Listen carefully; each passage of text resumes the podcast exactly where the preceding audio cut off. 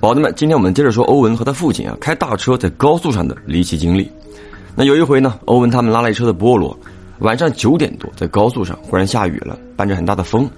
当时欧文在开车，他老爸还在睡觉。欧文一看这个情况，赶紧停车，打开双闪，就下来绑雨布。绑好之后呢，继续上路，但开得很慢了啊。可是这个雨呢是越来越大，大到把雨刷开到最快啊，都看不清前面的路。这个欧文一时也不知如何是好，就叫醒了老爸。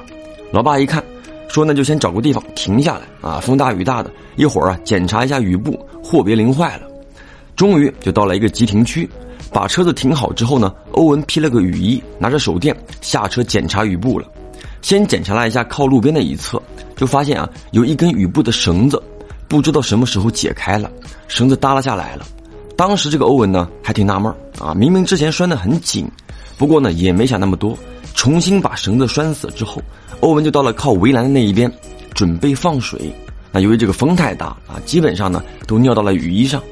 提好裤子，欧文下意识的就拿手电往车底下照了一下。大货车嘛都很高，从这边呢是可以看到另外一边的。那这一照，欧文呢就发现对面站着一个人，黑色的皮鞋，黑色的裤子，上半身看不到，被车挡住了。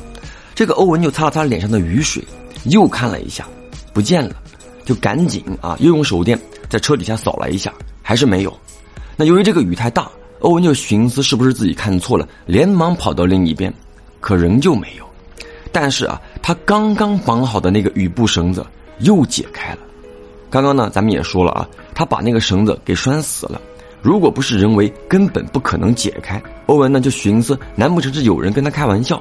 但是转了一圈也没人呢，后面呢也没有车，路上连其他灯光都没有。这个时候呢，他有点慌了啊，就赶忙拴好了绳子，准备上车。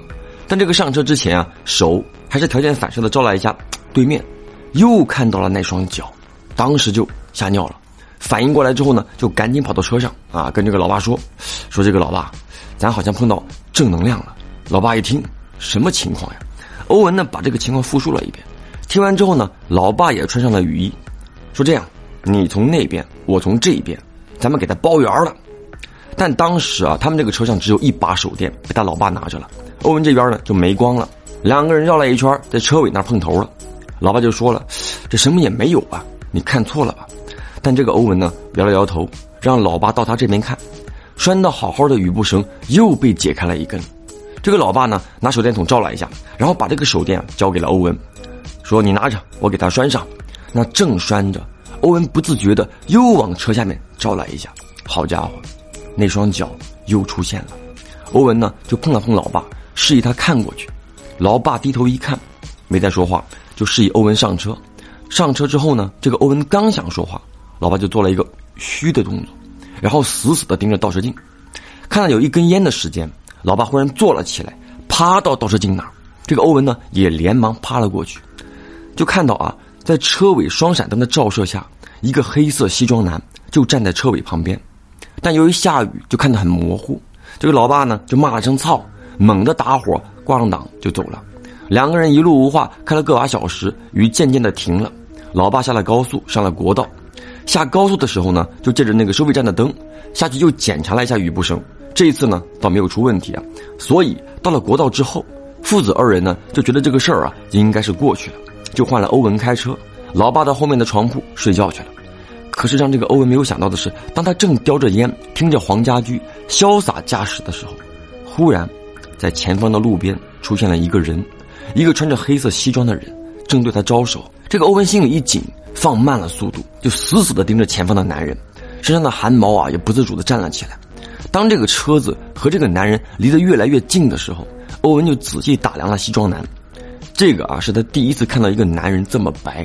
也是第一次看到一个人的西装可以这么板正，就板正到没有一丝褶皱，甚至在车灯的照射下，黑色的西装还有一些反光。